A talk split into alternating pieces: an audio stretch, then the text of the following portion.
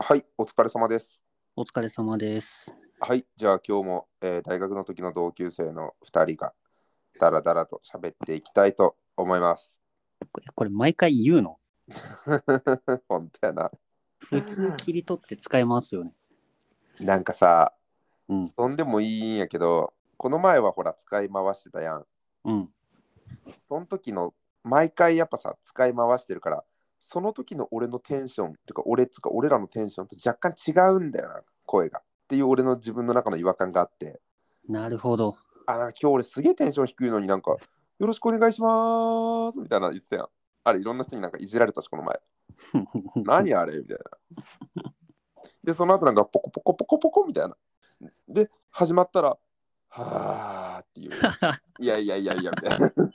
おい、そう打つやん、そう打つ。 何それと思って。 いいじゃん、面白くて。俺はそれで面白いよ。まあまあまあまあ、ちょっと、ちょっと考えるわ。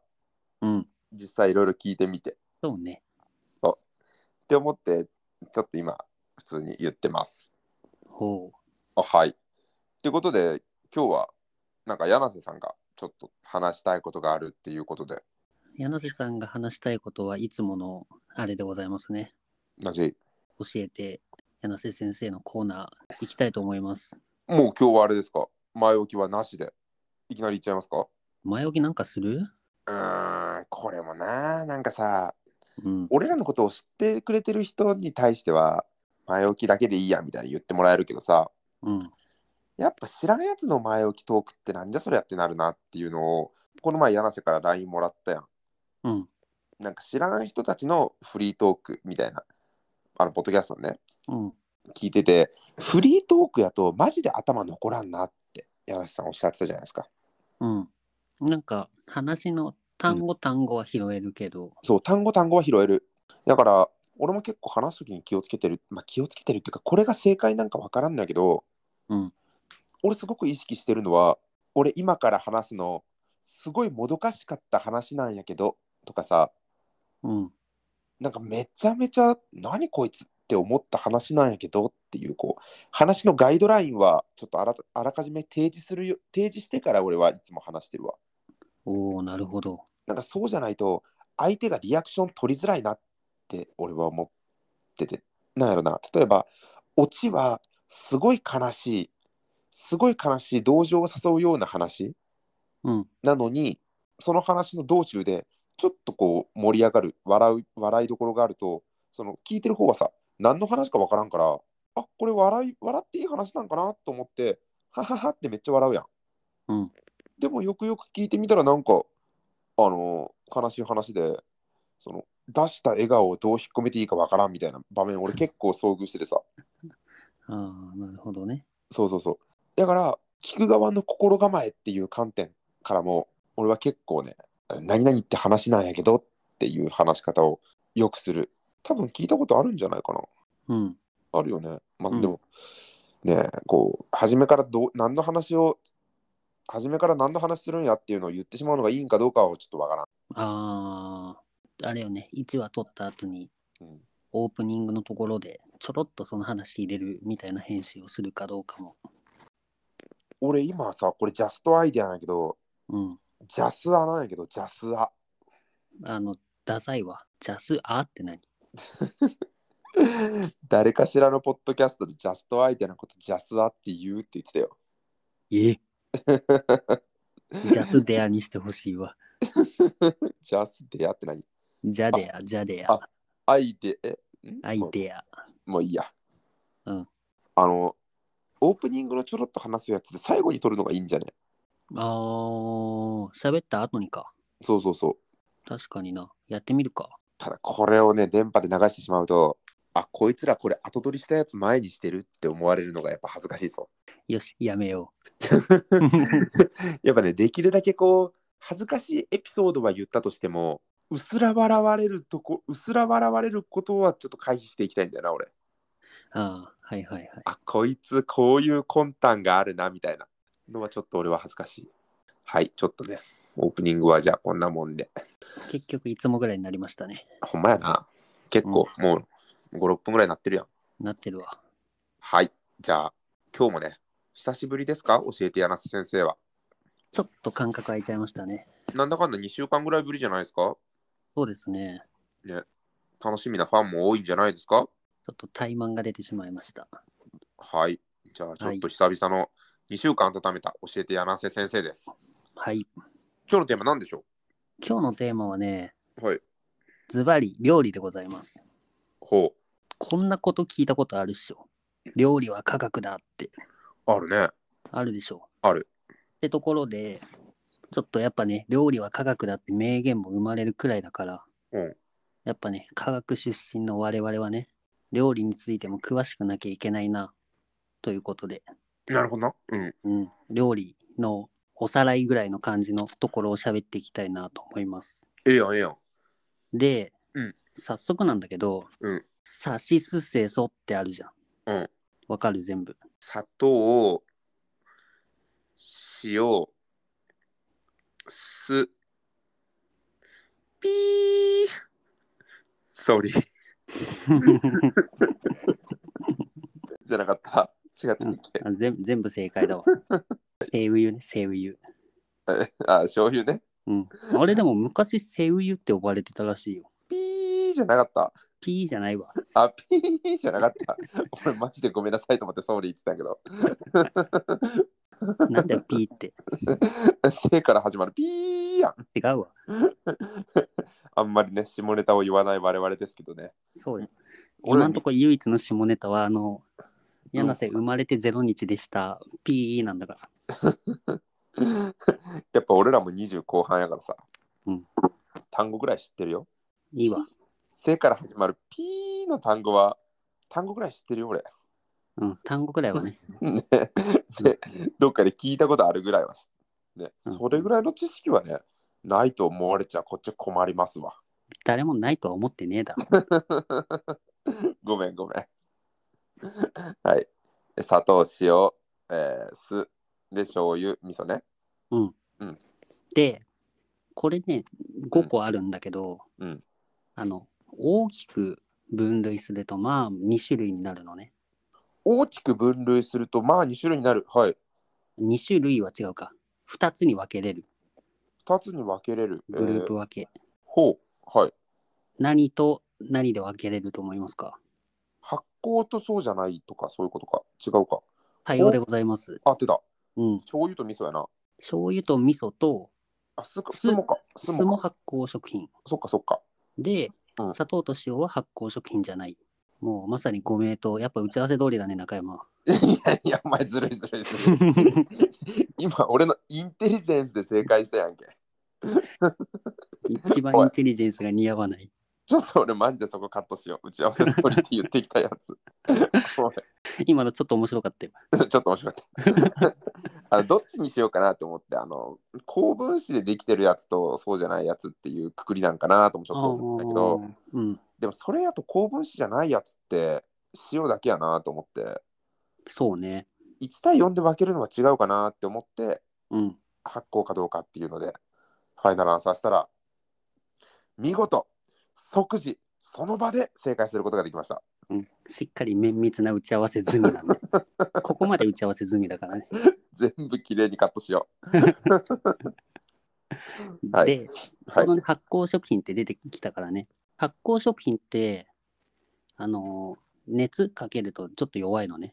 酵素が死ぬからとかそういうこそうそうそうそうそう。だからうん乳製品とかも基本的に発酵食品って全般そうだと思うんだけど。とあ、そうやな。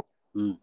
で、うんこのサシスセソっていうのがね、うんあのーまあ、あのあいうえおみたいに、順番に語呂がいいから確かにサシスセソってついてるんだけど、うんこれね、料理で調味料入れる順番、うんもう、このサシスセソの順番で入れるのが好ましいって言われてんの。ほう、なるほどね。なんかうんそれは、あの、今、発酵食品とそうじゃないくくりうん。で、あ、なんかスセソが発酵食品で、サシが違うから、あ、なんか綺麗に線引きされてるやんとは、ちょっと俺言ってて思ったな。うん、そうそうなのよ。で、この理由がまず、うん酢、醤油、味噌が、うん料理してて熱をかけると、うんあの、風味とかが損なわれていっちゃうから、うん発酵食品で熱に弱いからね、うんだから料理と順番としては後に入れますなるほどね。うんああ、面白い。うん。で砂糖と塩は、うんまあどちらかというとその発酵食品に比べたら熱に強いからそうか。うん。先に入れますっていうまあ確かに砂糖も塩も、なんや、香りで楽しむっていうものではないわな。うんうん。なるほど。前から順番に行くと、うんじゃあ砂糖と塩どっちを先に入れるのかっていうと、うんこれも順番通り砂糖になるのねほう。で多分中山さんインテリジェンスにあふれるから分かると思うんだけどぐちょっとこれは分からんぞ。結構リアルに分からん。うん。 さっきね2つ目のあの悩んでたっつった高分子っていうところに絡んでくるんだけどやっぱ打ち合わせの成果出たねいやいやいやいやいや。うんで砂糖と塩だと、うん砂糖って高分子じゃんさっき言ってた通りグルコースだからグルなんとかとかセルなんとかとかそんなんやな。そう。うんで、分子が大きいのよ。あの、一つのね。うんで、塩ってどちらかというと、あの、塩化ナトリウムとかでちっちゃめの分子になってて、まあ分子じゃないけどな。ね、分子じゃないね。うん、正確には。うん、正確には。うんまあ、いまあまあまあ、大きくくくりで分子として、うん。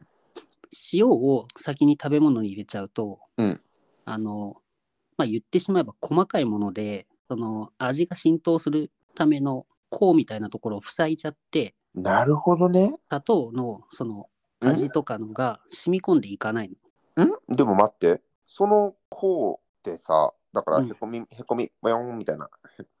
あの、小腸のひだみたいなのの逆版ってことやろまあまあまあまあまあ言ってしまえば。それ大きいものを先に置いた方が塞ぎそうなイメージあるけど。大きいのを置くと塞がるけど、うん大きいのだと塞ぎきれなくて、そういうことか、そういうことうか、んそういうことか。あの岩を置いたけど、その上から砂入れたら、その中にはちょちょっと入っていく感覚。あれか、どこかしらのなんか有名な先生だかなんかが卒業式の時にさ、うん、ドンってでかいなんか壺みたいなの持ってきて、そこに石をこうコトコトコトっていっぱい入れて入れてってさ、うん、石を満帆までその壺みたいなとこに入れて、君たち、卒業おめでとう。私はこの壺の中に今石をこうやって入れました。この中にもっと石を入れることができるかいって卒業生みんなに問いかけてさ、うん。いや、できないでしょ。つって。で、生徒の一人が、はいわかる、わかわかります、わかります。前で出てって、その壺をちょっとカタカタカタって揺らしてさ、うんちょっと石がさ、こうね、隙間にこう、キュキュキュって入ってって、これでもう一個ぐらい入れますって言って、ああ、いいね、いい発想だね。でも、もうちょっと入れれるんじゃないかなえ、無理じゃないですかつって、その先生はおもむろに、もう少し粒の小さい砂を出してくれって、砂、石を。うんうんうんでそれうんをさーって入れてってこれでもう少し入れることができただろつってさらにもっと細かいやつを3種類ぐらい砂岩泥岩力岩みたいな感じうん、でさーって入れて今後君たちが学んでいく知識とはこういうもので一見不可能に見えるところでもまだまだやはり学ぶところはあるんですねみたいなありがたい話が結構有名なんやけど、うんめちゃめちゃ脱線したわ いやでも例え的にめっちゃグッドだわ。こんな多分な長尺で例えるもんじゃない多分俺が喋りたかっただけ二言ぐらいでまとめてほしかったけほど、んまやな。 まあまあ、卒業おめでとありがとう。うんってことで、うん砂糖と塩だとうん砂糖を一般的に、あのー先に味付けするのが料理においては不可欠らしいです。う。なるほどね。というのでさあし酸味をつけたりとか、うんあのー臭みを消したりとかする役割が多分料理としてはメインで、うん酢ってそのものも結構匂いってきついじゃん。そうやね。だから酢の匂いっていうのは先に入れてあえて飛ばしちゃうのが一般的。なるほどね、なるほどね、なるほどね。うん、あとなんか酢ってさ、柔らかくする効果みたいなのってない、ないんか柔らかくする効果もあるみたいね。まあでもそれはあれか、調理の具材によるか。具材による。そうかそうか。逆にタンパク質だと固める働きとかもあるみたい。あ、そうなん。うん。へえ。だからやっぱ料理によっていろいろ使い分ける。なるほどね。うん。そっかそっか。うん。で、醤油と味噌ってさ、うんうんあのもう香りからおいし美味しいじゃん。そうやな。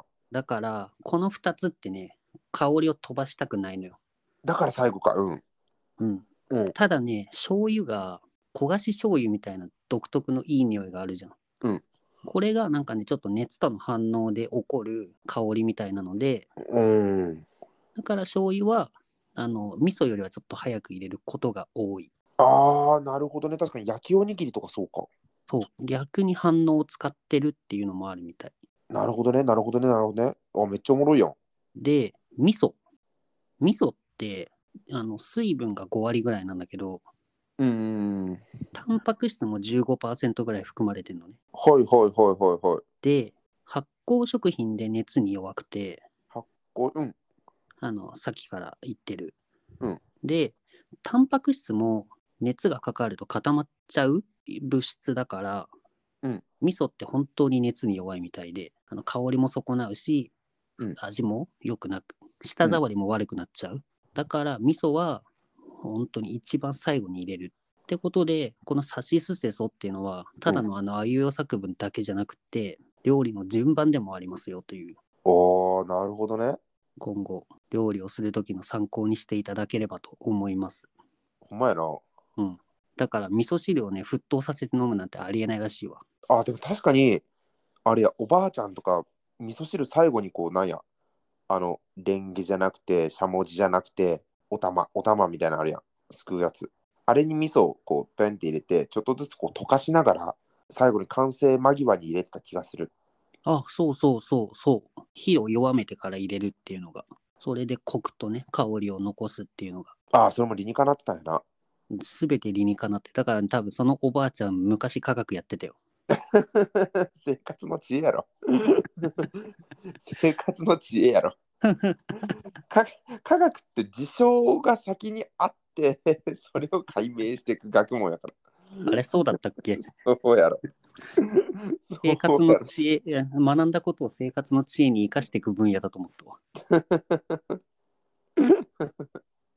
いやそういうモチベーションのやつがいるからうんあれだよ、あの花火見に行った時にああれはナトリウムあれはカリウムとか言っちゃうやつが出てくるってうざ あ炎色反応ってこういうことなんだっていうのを学んでそれを生活に生かすとそうなんだよ。黙って玉やって言っとけやそうだから黙って「あなんか色違うななんでやろなよし勉強しようあそういうことか」って順番じゃないとうざい理系になっちゃいますので、 うざはい、みんなも気をつけてください。